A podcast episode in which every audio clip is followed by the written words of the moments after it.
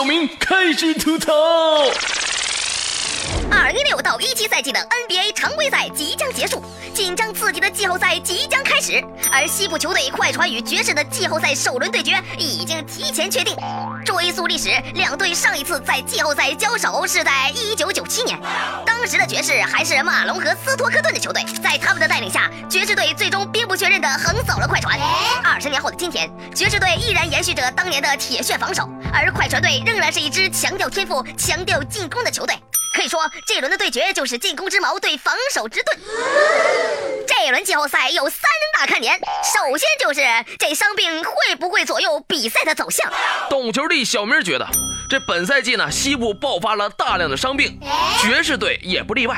球队领袖海伍德因伤缺阵了九场，乔治希尔缺席三十三场，胡德缺席二十三场，内线基石费沃斯也因伤缺阵三十二场。哎呀，这支理论上无比完整，能应付联盟各种打法的球队，最终没有展现出他们的全部战斗力呀！哎呀呀呀呀呀呀呀呀呀！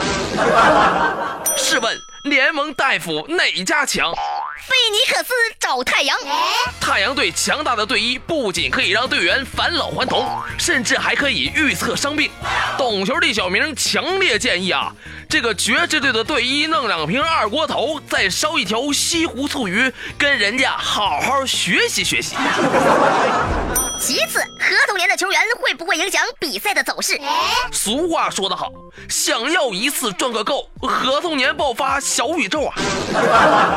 懂球的小明发现，本赛季结束之后。爵士队的队草海伍德、法国老球皮迪奥、先发控球后卫乔治希尔等一共七名球员都是合同年，而快船队的黄金后场保罗与 J.J. 雷迪克同样在今年夏天也面临着选择，这让我不禁想起了一句名人名言呐，湖人名宿科比说过。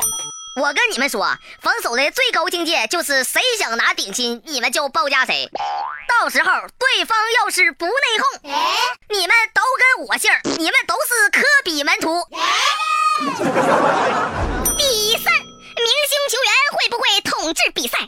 江湖传闻。说爵士队目前最大的问题就是没有那种联盟前几的可以在关键时刻蛮不讲理得分的超级球星啊！比如说，我突你突你还突你的韦少，我三分三分还三分的库里，我后仰后仰再后仰的德国老司机。不过，懂球的小明觉得。快船队在这个问题上也是老太太过年，一年不如一年啊！这么多年，我一直以为火箭队是联盟第一伪强队，直到最近几个赛季啊，我看了快船队的表现，这我才知道啊，我冤枉了火箭这么多年呐！这快船队啊。